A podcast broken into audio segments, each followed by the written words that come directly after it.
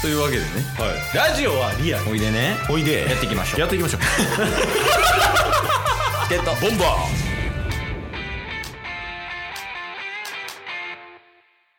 はい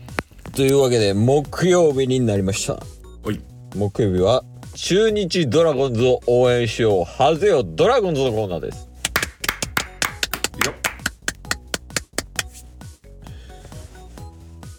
ふうえなんすかいやこの1か月ぐらい畳みかけるようにドラゴンズニュースありましたけどいやそうよねなんかすごいいろんな選手取ったりとかうんうんあの契約更改ってあの年俸何円にしましたみたいなねはい、とかありますけどうん、今週はないなケースはあーじゃあタスからいいですか一つえあるのはいええ聞きたい聞きたいそういうの一番聞きたいよドラゴンズのあお金にまつわる話になるんですけどねお金はいはいはい先週もお話ししましたが大谷選手がうんドジャースに入団決定しましたよねメジャーリーグのドジャースああそうやね10年で1100億とかはい、まうん あ、それによってドジャースとドラゴンズのユニフォームが似てると ねいう話があったことで大谷選手の背番号17うんドジャースで入団したそしたらドラゴンズの17がなぜか売れ出したみたいな謎現象がね謎現象起きましたよねはいはいはい起きましそたういうねそういうニュースがありましたがうんうん山本由伸選手もドジャースに入団そうそうおあの日本のエースとね言われてる、うんオリックスの山本由伸選手も大谷翔平選手と同じチームになったよねはいうんということ はドラゴンズの山本由伸選手の背番号が売れる可能性が出てきたとうんうんしかもうんうんドラドラゴンズにもしも大谷選手と山本由伸選手が入団したらっていう妄想ができるようになりました 以上以上です いやもうそんなんやったら話さん方がいい由伸の話ほ深掘りした方がええもん あーでもあれですかねそのまあ由伸の話ですけど由伸の話いや単純になんかその野球ファンとして話したいのがはいいやすごいよねってうんその大谷翔平で麻痺してるけどうんうんうんいやすごいっすよね10え12年500億ぐらいやそうっす多分13年470から460億ぐらいやったような気がしますねはっばなんか言うても13年か10何年か契約が終わったとしてもうん37歳らしいですへえそれやがやばいマジですごいっすよね確かに大谷翔平もい10年経っても39歳とかちゃう確かに確かにいやすごいねでしかもなんか、その大谷翔平とか山本由伸より下のコーラもなんか今すごいやんあのジャンル問わずねうんスポーツのうんうんうんサッカーとかすごない確かにねあの今ねサッカーやったらあのイングランドだイギリスでやってるリーグとか、J リーグみたいなのが、のイギリス版みたいなとかはいあとスペインもあったりうんドイツとかあったりとかするけどなんかそこの有名チームとかって本当にすごいやんもうんうん、うんう世界一の選手たちが集集まるようなチームとかに今日本人がいるやはいん。でその世界一のチーム決める大会出てたりとか。うんうん普通にそのリーグ戦でスタメンとして出てるとか確かにしかも若手だけじゃなくてちょっとね中堅ベテランクラスもそういう海外のチームで活躍するみたいなうんうんうんこうなんか全体的にどのスポーツにおいてもこうなんか世界レ世界基準でレベル上がってるのを見るとなんかすごい楽しいよね観客側からすると。確かに確かになんか日本のスポーツのレベルが本当に上がってきてますよねいやそう卓球とかもねうん上がってるんですよ。確かに卓球バレーバスケとかもね全体ああー、的そにそうそう、バスケも自力で、オリンピックは初とかやからね。うんバレーも最近、あれか、おパリ五輪決めたりとかしてたね。男子とかやったら。うんうんうんそうですねそうですね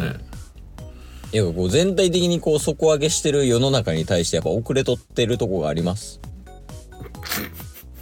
えそんなとこありますはいや、そうです。名古屋に。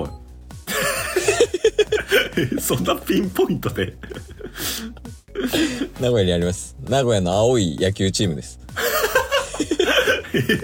今まあ今全体のスポーツの話してましたよね全体のスポーツの話してんだね。え唯一遅れを取ってるんですか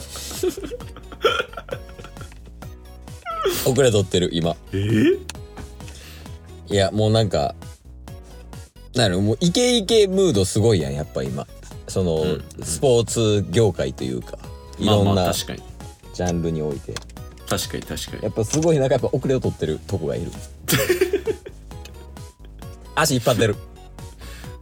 まあ逆に考えるとその遅れ考さええな、ない考えない。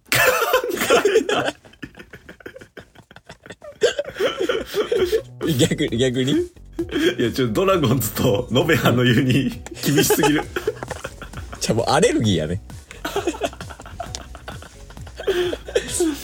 え、なんすか逆に。いやその遅れを取っている球団が頑張って、うん。まあ、遅れを取らないっていうところまで来たらうん。スポーツ全体が底上げされるってことですよねあ、それは革命。確かに。そうですよねだからドラゴンズ革命ってことでしょすぐ終わりそう。令和のドラゴンズ革命 いや、でも、でも米騒動とか起こしてるからな、ドラゴンズ。確かに話題性はあるからそう実力がついてきてないだけやね。話題性はあるけど。確かにだからそういう意味では、来年うん、うん。この遅れを取ってるとか言われてたドラゴンズが優勝とかしだしたらいや、もうさすがにえぐいな。これは革命ですよねちょ何してんのめっちゃ浮き出してるいや、なんか、今想像してさ、その、ドラゴン、ドラゴンズ革命をね、はいちょっと飲み物飲んでないんやけど、の飲み物飲みながらそのドラゴンズ革命イメージしたら、はい